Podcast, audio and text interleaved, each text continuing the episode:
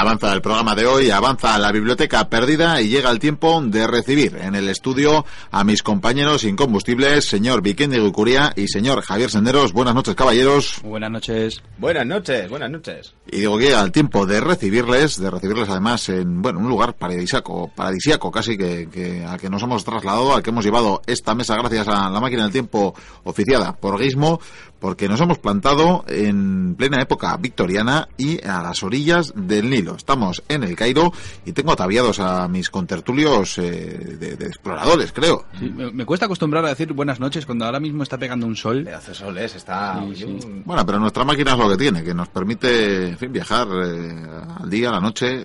Sí, es sí. una maravilla. Me tira un poco las islas de estos pantaloncitos. Sí, estas mochilas que nos has dejado son, son muy majas, sí. La Pues tienen verdad de que todo. sí. Os van, a venir, gente ahí. os van a venir genial para esto que queréis, porque queréis explorar el África Negra y... Sí, ha dicho sí, viaje largo y... es- Hemos estado mirando y hemos dicho, hay que explorar. Pues vamos a explorar África y luego, pues, igual vamos para China. Sí, igual se equivocaron cuando rastrearon el Nilo. Yo, de hecho, creo que nace en otro sitio. Podemos investigarlo exactamente. Mm. El caso es que, como veis, nos rodean eh, todo tipo de mercancías. Aquí hay una gran actividad mercantil. Pues bueno, dejan desde especias, desde, Sí, desde sí, huele- animales. Huele, esto, ¿qué pasa? eh? E incluso, Ah, no, que soy yo. incluso aquí hay trata de, de- de blancos, hay trata de esclavos y, en fin, eh, es eh, todo un negocio que habría que meterle mano, eh, a ver si lo po- Ah. podéis conocer más de cerca. Mira, lo, lo que investiguemos, pues igual podemos sacar algo a la luz. Sí, ¿verdad? luego lo podemos contar. algo, algo. Yo he traído la libreta también. Bueno, y aquí viene todo esto que dirán nuestros oyentes, pues porque vamos a hablar, como bien os decía en la presentación del programa de hoy, vamos a hablar de dos exploradores. Así que cada uno de, de estos eh, dos aprendices de Livingstone que tenemos en la mesa, pues nos van a hablar de, de- de una persona aventurera y bueno, que tiene tras de sí muchos, muchos kilómetros. Exacto es. Creo que Vikendi va a empezar a contarnos, así que cuéntanos qué Además son- explorador has elegido. Son dos exploradores variopintos, porque hemos elegido a, a dos exploradores que no son conocidos en Europa.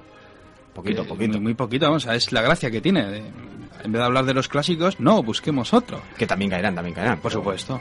Bueno, para esta noche yo he traído la historia de... Os voy a decir primero su nombre auténtico y luego os voy a decir de la manera en que lo llamaban.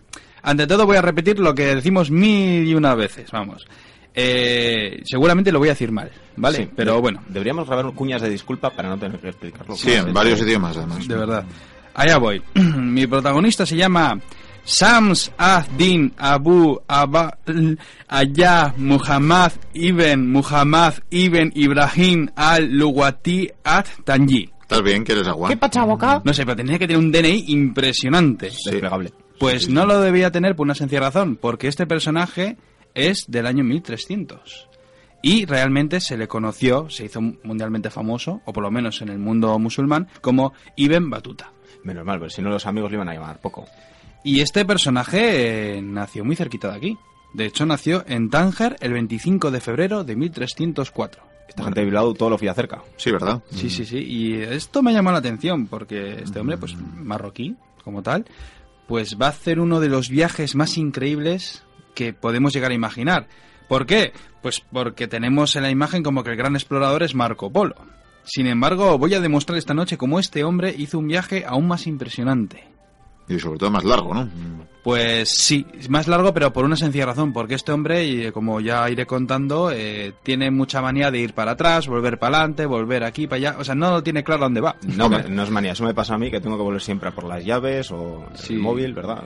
Donde llega hasta si tengo las tortillas y el pan, Javi, Ah, por pan. por el pan, Yo me imagino, me imagino que visitando algunas ciudades eh, tan maravillosas como Bagdad, que creo que es una de las que visitó más de una vez, normal querer volver una y otra vez, ¿no? Sí, de hecho, vuelve varias veces a batalla, muchas más. Voy a empezar con su historia.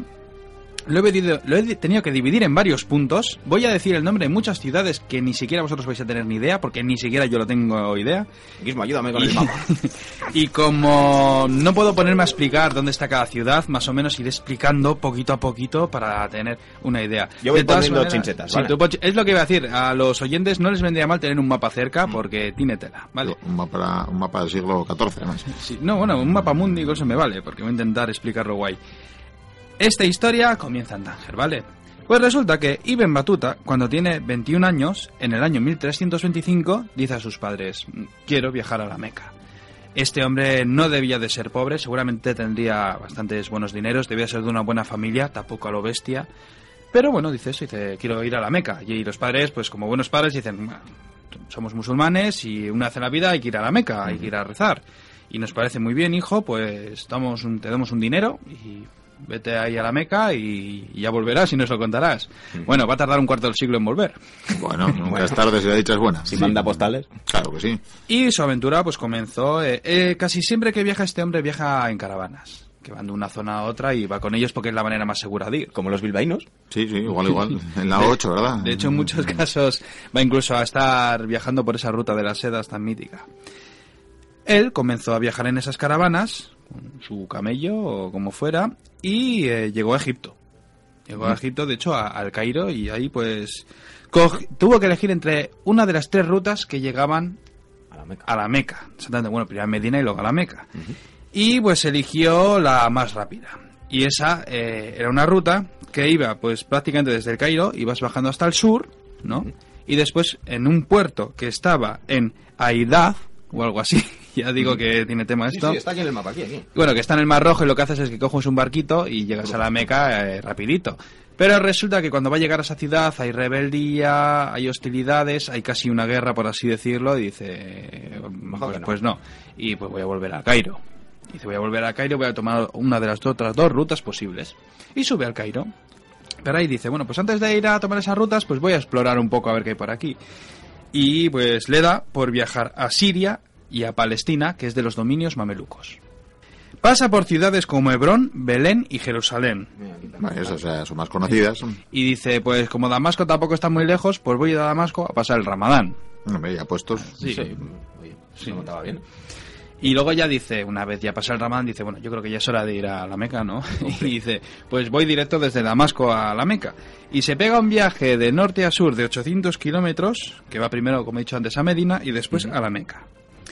Tras haber hecho todo lo que tenía que hacer en la Meca y haber estado rezando y todo, tiene que regresar ya a su, a su país de origen, a su ciudad, a volver con sus padres y contarles pues todas sus aventuras. Pero el hombre le ha cogido gustillo a esto de viajar, dice, Ah. le encanta ver otras culturas, le encanta conocer ciudades, gentes, en fin. Y resulta que hay una caravana que va hacia el norte, hacia Damasco y toda esa zona, y dice, pues, casi que voy a viajar un poco más... Todavía más lejos de casa. Sí. Y decide ir a Irak.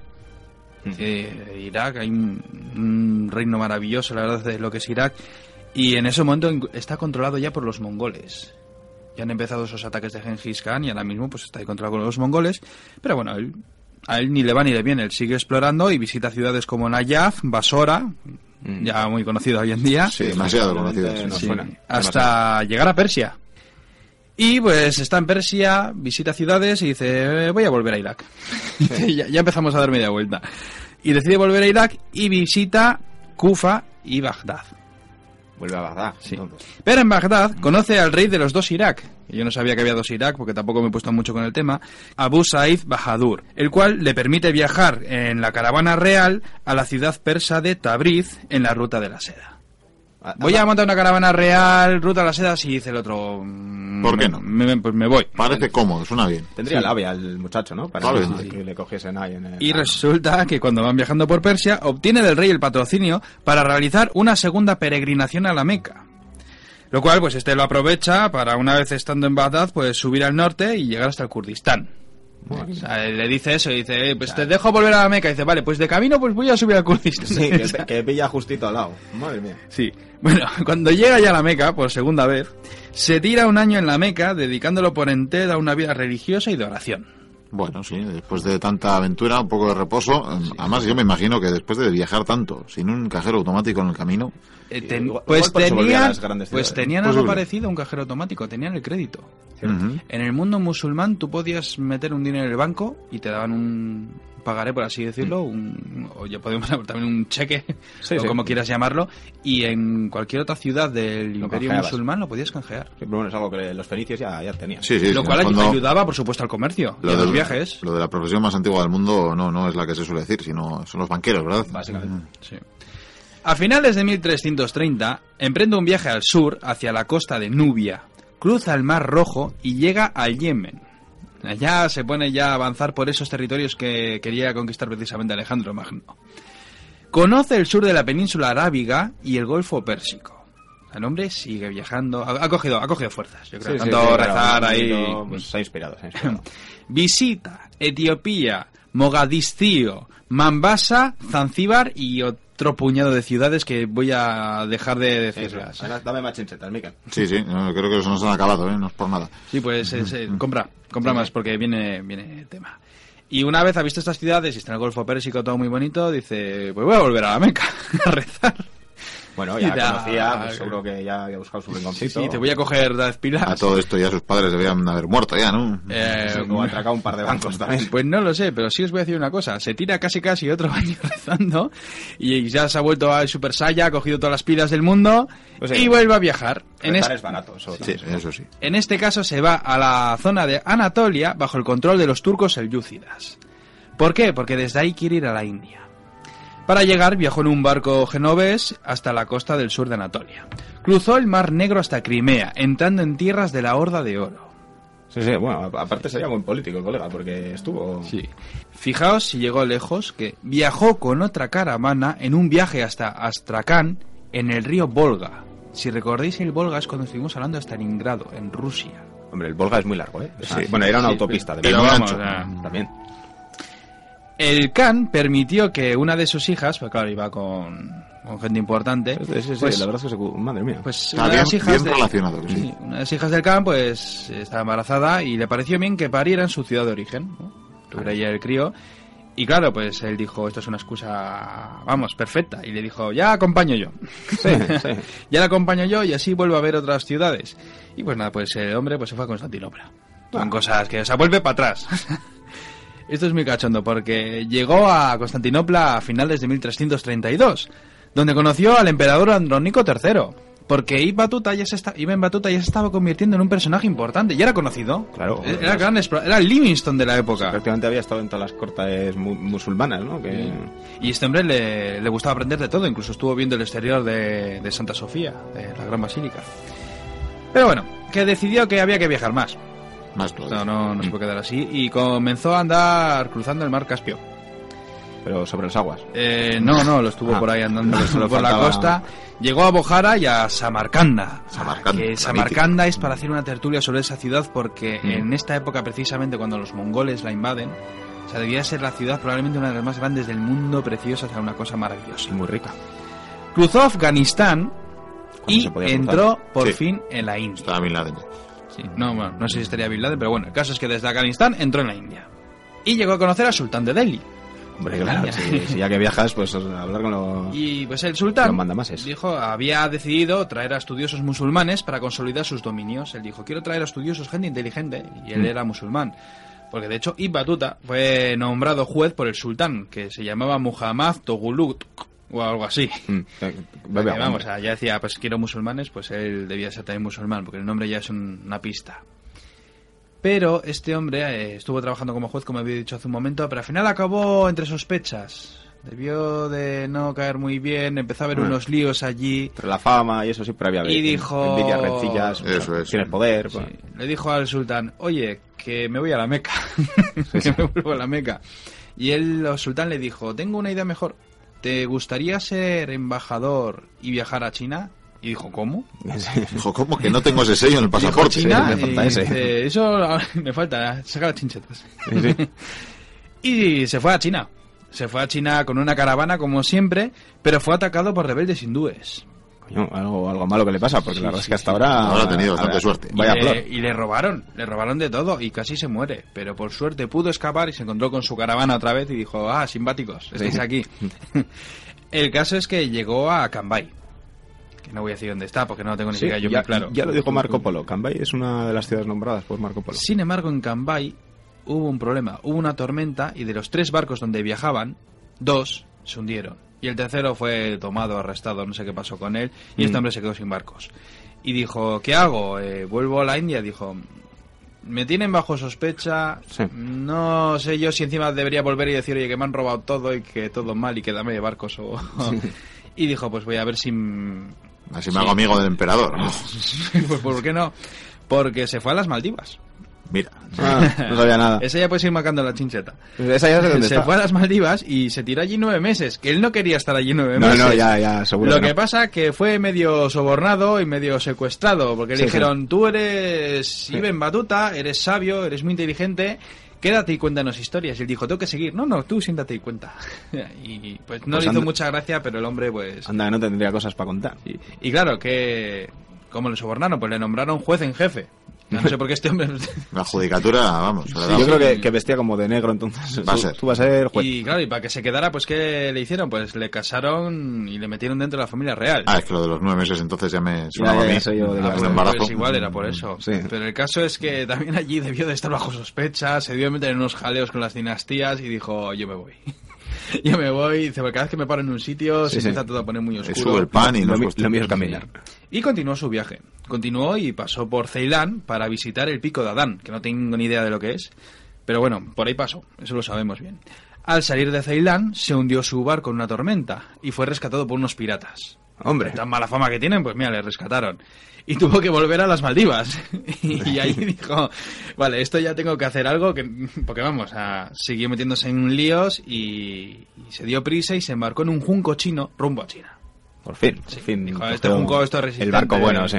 Sí, sí. Y en China, pues ni lo voy a decir las ciudades en las que estuvo, porque Sí. no nos le va a dar tiempo. Y pero- además me va a costar encontrarlos en el mapa un montón. eh, sí, de hecho muchas ni siquiera tendrán el mismo nombre, porque se cree que llegó a Pekín. Lo que pasa que eso ya es dudoso. Hay algunas pistas que nos dicen que igual no llegó hasta Pekín. La verdad es que es de pensárselo, porque, a ver, llegar a China con el viaje que has tenido, no llegar a Pekín, Sí, los de Pero- Pekín Express les suele pasar algo parecido. este no es como Marco Polo, que a donde iban le abrían las puertas y vamos, a mano derecha del emperador, de Kublai Khan, no digo más. Pero el caso es que por lo visto llegó a China y, y contó estas historias. Y digo bien contar porque este hombre volvió a Marruecos. No voy a contar cómo volvió, porque se tendría que volver a numerar mía. ciudades. Sí, es otra aventura el El es como vio que bastante tenía. Y se hizo amigo de un, de un granadino. Un musulmán granadino que escribía y, y le contó la historia y dijo, espera, siéntate y vamos a escribir tu historia. Y prepara café. Pero es que encima este hombre, o sea, Té, té. que, vamos, habían pasado 25 años, yo soy él y me siento y le cuento mi historia y no hago nada más. Pero no, este se empezó a meter en jaleos. Porque cuando llegó, Gibraltar estaba siendo asediada... ¿Por los ingleses? No, por Ah. Alfonso XI, que era cuando ya había entrado la peste negra, que él, por cierto, estuvo esquivando la peste negra. O sea, en sus Sí, viajes sí. estuvo ahí para arriba, para abajo, que viene, que me va... Y pero en Gibraltar, por suerte, murió Alfonso XI y al final el asedio se fue Al traste. se fue al traste, exactamente. ¿Y qué hizo este hombre? Dijo, pues voy a seguir explorando. Y se fue al Andalus. Se fue a Andalucía y, comenzó un periplo desde Valencia hasta Granada. Ah. Estuvo ahí y dice, "Claro, he visto todo el mundo y no, no he visto Andalucía. No he visto lo que tengo aquí al lado. Exactamente. Y de hecho hizo luego más expediciones que no las voy a contar porque ya está bien, porque me estoy alargando. Pero sí voy a hacer una cosa. Mm. Este hombre no se sabe muy bien cuándo murió. Hay dos fechas, se barajan dos fechas. Entre 1368 y 1377. Que parece que no, pero son... Tuvo una vida larga, entonces, ¿eh? años.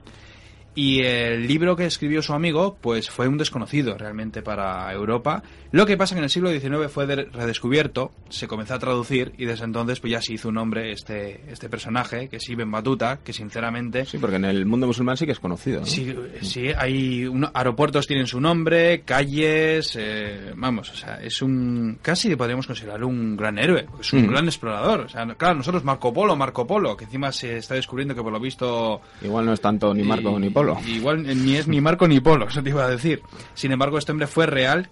Seguramente muchas cosas estuvieran exageradas, pero fijaos qué aventura, ¿eh? Y todo por decir, me, me voy a rezar a la Meca. Mm. Pues, pues fíjate tú. No, no, iba a aplicar es como la gente que dice, voy a por tabaco. Sí, sí. Y dice, no, mm, ha Y no abandonado vuelve. a su familia. O igual se ha ido, vete a saber tú dónde. Igual está explorando. Sí, pero bueno. ahí Oye, nos t- quedamos. Tienes razón en los médicos estos de camina dos horitas al día, ¿no? Que parece bueno, ¿no? Para Ese hombre le fue bien. Bueno, pues aquí hemos tenido el currículum de Ibn Batuta y, bueno, mm, una pena que este hombre muriera sin visitar Bilbao, que ya estaba quemado por aquel ándate. entonces. ¿Quién sabe? ¿Quién sabe? Igual, igual paso por ahí, ¿no? Porque esto de decir que has visto mundo y no estar en Bilbao es, en fin, Es decir, he ido a casi un. Bilbao, no he probado los pinchos, esto no, no puede ser. Bueno, señor Senderos, ¿usted qué nos trae?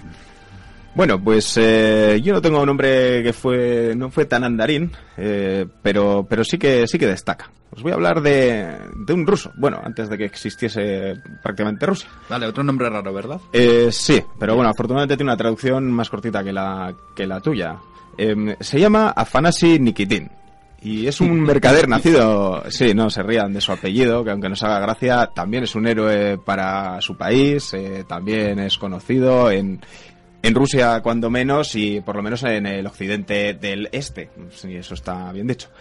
Este hombre es un mercader que nació en el siglo XV en el Principado de Tíber, es la, la actual Rusia, y bueno, pues quizá no fue el primer occidental en viajar a la India, que sobre todo se le conoce por eso. Porque al fin y al cabo ya había esas rutas comerciales de las que muchas utilizó Ibn Batuta y que en este siglo XV posterior pues ya estaban más recorridas, más conocidas, ¿no? Y incluso tenemos un viaje de Nicola da Conti que, que- llega a la India antes que este hombre. Pero la ventaja o, la gran relevancia de este señor, que apenas conocemos aquí, en Europa, más al oeste, es que él nos dejó escrito todo su viaje, todo el periplo de ir desde esa ciudad de Tíber, de Rusia, de la actual Rusia, hasta la India. Pues intentó describirlo todo, vamos. Sí, sí, además eh, hace unas descripciones pues bastante variaditas de, de muchos temas, de la, so- de la sociedad, de, de los intereses comerciales, de los ejércitos, o sea, es, no, ha, dado, ha dado a los historiadores bastante información, que luego se ha ido certificando con otros estudios de arqueología y tal, de que efectivamente, pues bueno, hizo sus exageraciones, como todos, pero... Ha ayudado que- a la historia. Que ha, ayu- ha ayu- ha ayudado a conocer esas tierras en, en esa época que él vivió, ese siglo XV. Bueno, pues Afanasy Nikitin nace, como os he dicho, en Tíber allá por 1433. Que por aquella época, Tíber es una ciudad de las principales, de las más potentes de, de- de esa futura Rusia. De hecho, es la capital de un principado independiente, prácticamente, y tiene una riqueza enorme, porque ya está, es- está en una zona que es un nexo de rutas comerciales hacia el interior de, de Rusia, hacia, hacia Europa. Una ciudad próspera. Sí, además está bastante protegida de los ataques esteparios, ha podido pervivir y, y tiene mucha mucha riqueza. Ahí nace este hombre y nace, bueno, en un seno, una familia campesina y, bueno, parece que no está dispuesto a seguir con esa carrera de campesinado que no le parece... Es un que chico rebelde. Vaya a dar mucho futuro, sí, es un rebelde güey de la, de la época. Y nada, eh, él ve que el futuro, bueno, la prosperidad está en esos mercaderes que ven la ciudad, que, que, que van con sus ropas opulentas, con sus mercancías, que además ¿Dónde está la pasta? Viajan, sí, ya no solo la pasta, viajan, le permiten ver mundo, hablan de tierras lejanas y el, el hombre ahí se crece, se, se- se motiva, se entusiasma y, y decide desde bien jovencito hacia dónde quieren caminarse. Y bueno, empieza a prosperar, empieza a prosperar, parece que se especializa, quizá por ese contacto con el campo, con la venta, compraventa y el, bueno, el negocio de los caballos, ¿no? Parece que se, bueno, coge cierto ahí el caso es que llega un día que desde el Principado ruso se, se decide eh, mandar una, una embajada hasta Sirvan, allá, eh, cerca de la actual, es una región histórica que creo que todavía tiene el nombre, está en el actual Azerbaiyán. Ajá. Y se decide desde el Principado que es interesante mandar un diplomático, bueno, con mercaderes para establecer unas relaciones comerciales, bueno, un poco de, pues hacer más próspera la ciudad, beneficio mutuo. Y eh, ahí se enrola, se enrola nuestro amigo Afanasi, que, que decide apostar por, por sus conocimientos del com- compraventa de caballos, llevarlos hasta allí. Y se embarca con, bueno, con la poca mercancía que ha podido juntar y, y allá van. Empiezan a descender el Volga. ¿Y qué les pasa? Que son atacados. No, hombre. Sí, son atacados por unos salteadores, unos bandoleros, eh, les hunden la mayoría de los barcos porque van descendiendo el Volga dirección al mar Caspio y, y nada, tienen que huir, eh, consigue huir, afortunadamente salva la vida en un barco, pero pierde todas las mercancías y él y unos pocos de la expedición llegan hasta, hasta Derbent, a orillas del Caspio, y bueno, allí se tiene que replantear las cosas. Se ha Están quedado, perdidos, sí, claro. él, él se ha quedado sin pues prácticamente lo que ha podido salvar, lo que lleva encima, cuatro, cuatro monedas, pero sus mercancías, que era su riqueza hasta el momento, se, se ha hundido, se la han, se la han robado. Y él tiene muy claro una cosa, que no quiere, no quiere volver a casa pobre, no quiere volver a, a los trabajos del campo y que, ¿A qué me suena eso? que, que decide jugársela. Dice, no, yo voy a tirar de mi habilidad como comerciante y, y a ver si consigo pues empezar de cero prácticamente. Y la verdad es que cierta habilidad debía tener porque ya en este inicio consigue ir desde... Consigue llegar desde esas orillas del mar Caspio hasta, hasta el reino de Hormuz. Esto supone, el reino de Hormuz está al sur del Golfo Pérsico, en, medio- en el estrecho de Hormuz, que se llama, ¿no? Me has hecho una gran ayuda. Sí, esto, esto supone que atraviesa de norte a sur prácticamente eh, Persia entera. Eso sin ningún tipo de recursos, así que algún tipo de habilidad como este Batuta debía tener también, ¿no? Pues no sé, un poco de labia, un poco de llegar a pactos. Oye, cuando yo llegue a tal, pues te traeré, te suministraré. El caso es eso, que atraviesa Persia de norte a sur y llega a, a Hormuz, que, que en aquella época es un reino gigantesco y que también tiene unas redes comerciales de la leche con sus flotas que conectan ya Asia, la India, con, con ya Oriente, con el Mediterráneo. Y allí se entera, allí se entera, mm, gracias, visitando el puerto, de que en la India, un reino que a él, bueno, le suena de lejos, sabe que vienen mercaderías de allí, pero es, es extraño. Es, para- la, es la conocida. pues eso es. se Sabe que está la India, pero que está lejos. Porque muchas de las grandes maravillas de recursos que él ha visto en su ciudad provienen de esa lejana India. Entonces, bueno, él empieza a oír hablar de que no está muy lejos y que allí pues viene bien gente que sepa de caballos porque porque necesitan caballos eh, y, Hmm. y él dice, joder, esta es la mía, Claro. esta es la mía. Entonces, bueno, consigue en un barco enrolarse y pone rumbo a la India, ni corto ni perezoso. ¿Cómo haría esta gente para apañarse con los idiomas? De verdad. Sin tanto Bueno, traductor se, y... cha- se chapurreaba, ¿no? Este hombre tiene la ventaja de, seguramente por la región en la que está y de estar en una ciudad comercial, una ciudad relevante, eh, que sabe, domina el turco. Entonces entendemos Ya que está. se mueve divinamente porque al final está son tierras por las que los turcos se están expandiendo. Además, no. Además, la expansión mongola hizo que, Eso claro, es. el idioma... Y él, segura, aparte de turco, cono- conocería esos otros eh, idiomas con los que está en contacto. Al fin y al cabo no tenía otra cosa en estos momentos más que el conocimiento. Todo Y lo que- que pueda atesorar en su ciudad. Y que los comerciantes, al fin y al cabo, chapurrean un poco de todo. Claro. Y entre ellos hablan y es que se defienden. Sí, Hoy sí. en día ocurre. Sí, es verdad. Hoy en día ocurre. O sea, siempre ha existido eso. Bueno, pues como os decía, eh, pone rumbo a la India y tras un viaje que él describe en su diario, porque os digo que de todo este recorrido va tomando nota, que bueno, lo describe como el fin del mundo, porque tormentas, mm, maremotos, de- creo que además cruzando el mar en el que hay batuta le pasa algo parecido. Van a por él los Bueno, elementos. sí. Bueno, consigue llegar a, a Chaul, Chaul, que es una población en la que, bueno, es la India ya y está a unos 60 kilómetros así del actual Bombay. Y allí pone pie, pie en tierra. Está en la India, es un lugar en el que todo le llama la atención porque todo es nuevo, todo es diferente. La A mí gente, también me llamaría. La comida, las costumbres eh, y, y, por supuesto, todo esto en su libreta va apuntando, va apuntando sin cesar. Debió quedarse sin, sin grafito en el lápiz, vamos, rapidito. Por ejemplo, escribe en su diario, mm, son de las primeras anotaciones que toma, ¿no? En la India toda la gente va desnuda. Los poderosos llevan muchas joyas, casi todos van descalzos, caminan deprisa y son fuertes.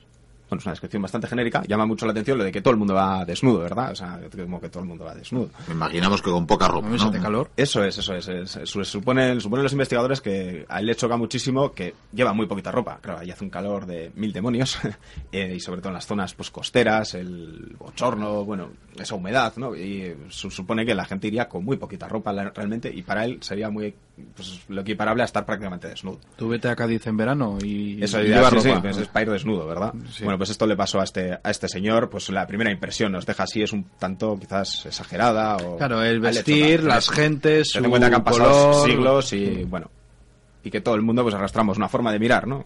Bueno, de todos modos tiene apreciaciones más exactas, que se ha comprobado que son bastante más ciertas y que se corresponden un poquito sobre todo con su profesión, ¿no? O sea, las cosas que le atañían pues a nivel monetario como mercader que era, bueno, pues de eso toma buena nota. Nos dice, por ejemplo, que en la ciudad de Vidar venden seda, seda bordada, venden caballos, todo esto le interesa, claro, y también que venden esclavos, de raza negra, por cierto, y, y que existe un puerto que es internacional, que, que es Calcut, que es Cal- Ah, Calcuta, Calcuta. que al que llegan, y que por cierto también visita, al que llegan también mercancías que él va anotando y que son impresionantes y que De la ruta son, de la seda, son de ¿no? la ruta de la seda, vienen de China principalmente, y bueno, ya va a mencionar Celian, Ceilán, que es por donde también ha pasado Ibn Batuta, eh, de donde dice que hay unas gemas. Menciona ciertas poblaciones, pero no hay certeza que las visitase. Esto Se, seguramente se centra en la mercadería, ¿verdad? Al Eh, ser mercader es lo típico. No, bueno, no, él, lo, lo bueno de este hombre y de, de su diario y, y su fama quizá venga de ahí es que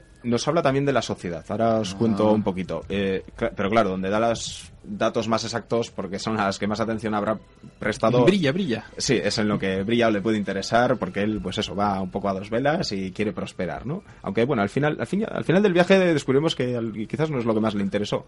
Pero que él cogió también el gustillo, como batuta esto de viajar y ver mundo, porque, claro, vio cosas fascinantes.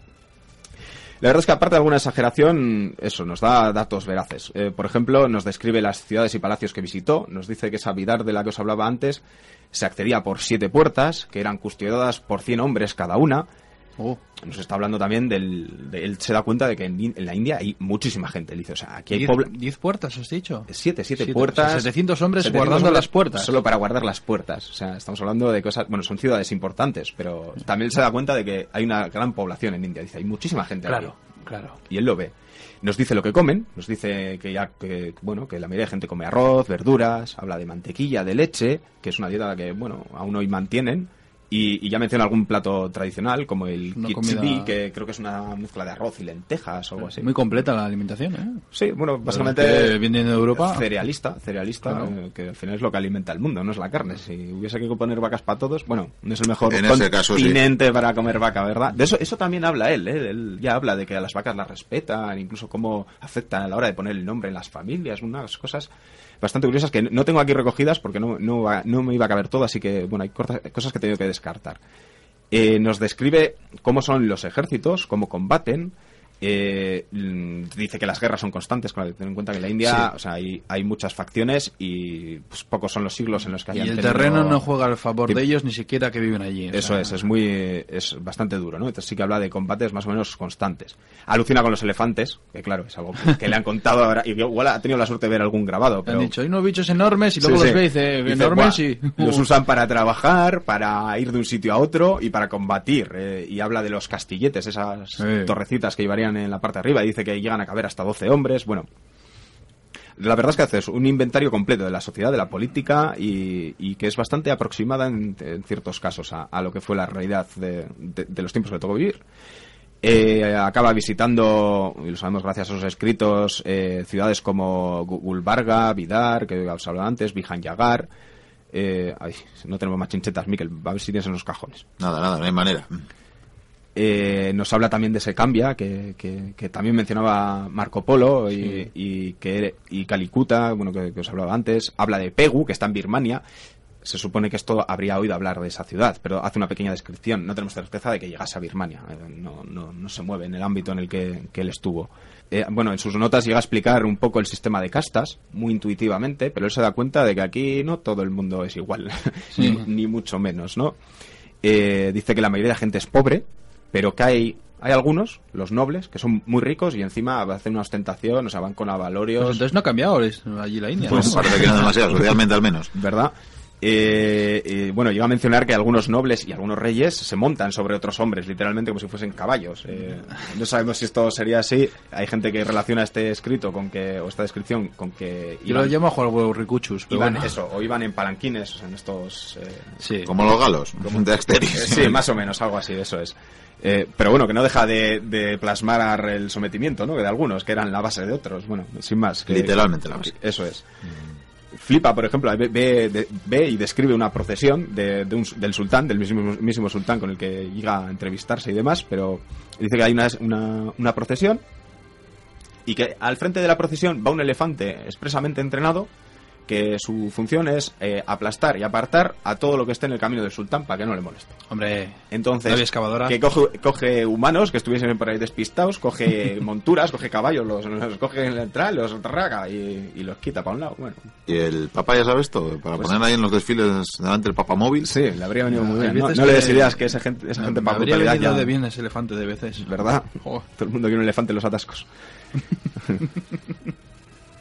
Eh, describe también elementos de, de, la, de la religión, de, de los hindúes. Eh, nos dice que, que los kafirs, lo- los hindúes, eh, adoran varios ídolos de diferentes formas, como el hombre elefante que llama él, que bueno, sería, sería ganés, ¿no? ah, y otras formas, mitad hombre, mitad mono. Ya aquí me pierdo yo. Son Goku, tío. Desconozco, sí, podría, podría tener que ver.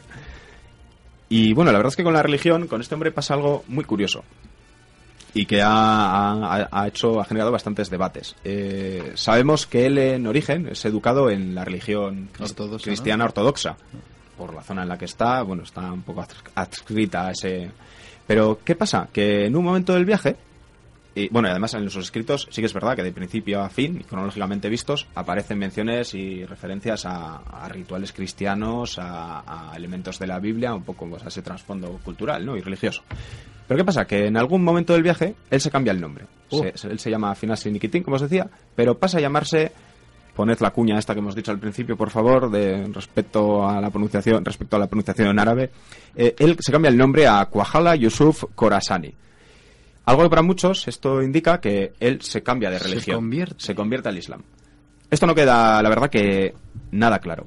Eh, porque él sigue haciendo esas referencias a la cristiandad, etcétera. Pero sí que es verdad que él adopta la forma de vestir, la forma de comer. Eh, También, la- también puede ser que se cambiara el nombre para no tener problemas. eso es. Y pagar mejor. Eso es, eso es lo que defienden otra mucha gente. Es lo que tú me has dicho, se entrevistaba con el jefazo de allí. Es que parece que todos los exploradores tienen una facilidad para hablar con el jefazo. Eso es, al final Ah, vamos. es mucho más fácil eh, comerciar, eh, comunicarse, obtener permisos, audiencias, siendo musulmán que siendo cristiano, en unas tierras en las que la India era dominado por un, sultana, un sultanato musulmán, eh, Persia no digamos, vamos, digamos, so- son, tierras del Islam en, a- Sí, en aquel entonces. Pero si gran parte del reino mongol era- eran iraníes. Y cuando menos, seguro que era más barato, aparte de más fácil. Y además, bueno, él sabe, él sabe escribir y hablar turco correctamente. Bueno, todo esto serían facilidades, ¿no? El adoptar y dices, bueno, yo voy a ser como ellos y todo va a ser fácil para mí. Sí. Eh, de todos modos, deja escrito algo muy curioso y que a mí me da que pensar y que a muchos estudiosos le han dado. Él, él dice, solo Dios sabe cuál es la verdadera fe. Y para mí esa fe es creer en un Dios único y todopoderoso e invocar su nombre en todo lugar sagrado. No especifica. O sea, es un poco... Es una afirmación que viene a definir una manera de creer que, que sería válida para cualquiera de las religiones. En la cruzada todos Cualquier religión mismo. monoteísta. Eso es. eh, entonces él dice, si esto, yo creo, y supongo que mucha gente también, que, que básicamente dice esto es la misma cosa. Sí, igual llegó a la conclusión de que todos adoran al mismo. ¿no? Eso es, ¿no? Y dice, bueno, pues que más da Llámalo que, X. que lo haga en una mezquita, que, que lo haga en un monasterio, que, que al final las es básicamente lo mismo, ¿no? Él un poco, supongo que se da cuenta, gr- gracias a ver Mundo, de que aquí los ritos, solo cambian los ritos, pero al final en origen estamos adorando un poco la misma cosa. Bueno, como Miquel me hace, me da amenazas de que el tiempo se acaba, voy a tratar de acortar. La verdad es que sigo haciendo descripciones de muchísimas otras cosas, de la cultura de, la India, de los pueblos que visita, porque llega a ver una mina de diamantes, que también le deja bastante... bast- Hombre, yo también me quedaría bastante Sí, verdad, creo ¿eh? que todos, ¿no? Y dice, sí, sí, este es el futuro, este es el futuro. Y efectivamente. Caballos no. Acertó caballos, nada, nada. Hasta que llegase el otro caballo. Bueno, dejémoslo, dejémoslo. En cualquier caso, hacia 1472, es decir, tres años después de estar pateándose la India, y por eso pues llegó a tener los conocimientos de la India que, que, que nos muestran en sus escritos, decide volver a casa. A ¿Este decir- vuelve? ¿No va a la Meca? No, no, mira, la Meca, Vaya por Dios. eso es otro dato para saber que quizás no, no se convirtió. Eh, en cualquier caso, parece que le, le entró la morriña y dijo yo me vuelvo para mi casa y ¿qué pasó? Que bueno, eh, la verdad es que no fue tan directamente como podía haber ido, porque antes de poner rumbo, bueno, pues hacia el norte, eh, bueno, quizás fue por las rutas comerciales. El caso es que acabó visitando Somalia primero. Vaya. Somalia, algunos hablan de Etiopía. Se desvía un poco, ¿eh? Un poquito, un poquito. Un poco, un poco. Pero también era un centro de, comer- de comercio bastante potente en aquella época. No tenían las hambrunas, creo que ahora mismo están padeciendo. Eh, y bueno, de, de allí eh, se embarca hacia Muscat, otro lugar estratégico en Oman, cerca de lo que también visitó Ibn Battuta, por cierto. Bueno, ya vemos que al final las autopistas, los medios de transporte eran, Eh, Eran lo mismo. eran los mismos. Eh, y, Eran las más seguras también. Sí, mira, esto es un sitio que además van a llegar luego los portugueses a, a montar sus colonias, bueno, después de creo que zumbarse a toda la población, a niños mayores y de todo, bueno, que lo eligieron, que era estratégico a lo que iba. Y esta vez atraviesa Persia, pero no en dirección al mar Caspio, sino en dirección al mar Negro. Ah, claro. No sé cuánta kilometrada hay ahí, pero llega a entrar en Turquía y llega a Trebisonda, a la trapezus de los griegos. Bueno, llega a esas orillas del Mar Muerto, donde va a coger un barco, visita Cafa, eh, lo que sería, bueno, creo que la- es la actual Teodosia, y que en, esa ti- en ese tiempo todavía era colonia de los genoveses, de la República de Génova. Sí. Y justito un añito después de que este hombre de Cafinasi pasase por allí, los turcos llegaron y se apropiaron de la ciudad. Bueno, eran tiempos convulsos, pero... Poco gafe. O dijo aquí, aquí. aquí. Sí, sí, igual, igual dio un telefonado, mandó un emisario y dijo, este es, aquí hay tesoro. me encantaría saber cómo se autofinanciaba esta gente, ¿eh? Porque esos viajes... Sí, la verdad es que por eso digo que deben tener cierta habilidad y capacidad de, bueno, de- y luego cumplir, claro, porque si no alguno te Hombre, mandaría unos si, cuantos... si tú estás en la India y te llevas cuatro cosas, o llegas a Persia, las vendes...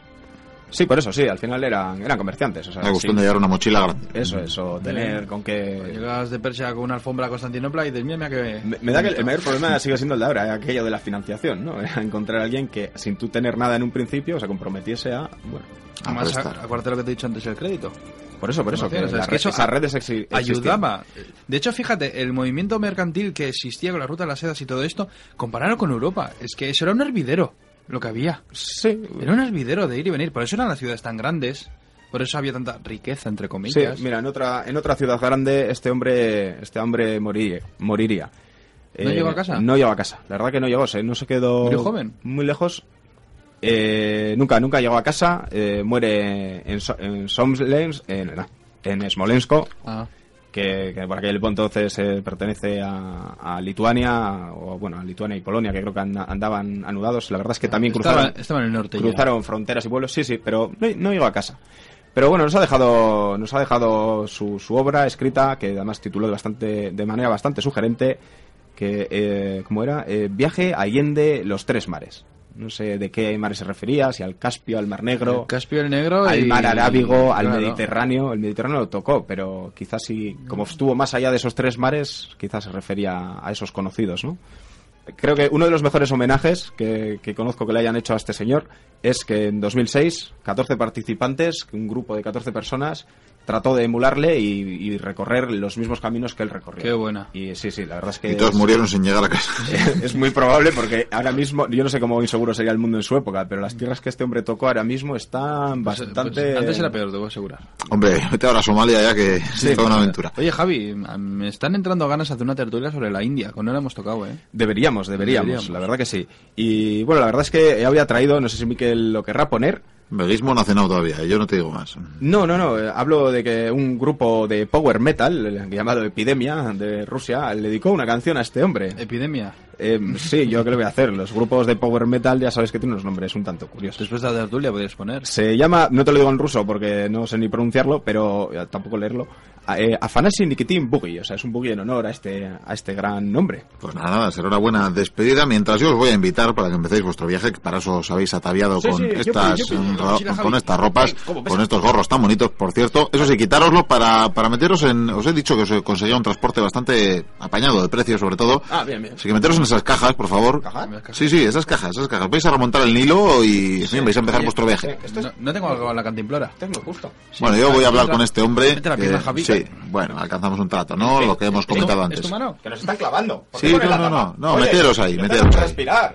Bueno, ya os he dicho que la esclavitud estaba a la orden del día en esta época y yo creo que yo creo que voy a sacar un buen precio por vosotros. Bueno, pues a ver, a ver si llegáis a vuestro destino. Vosotros mostraros fuertes que tienen que pagar un buen dinero por vosotros, ¿eh?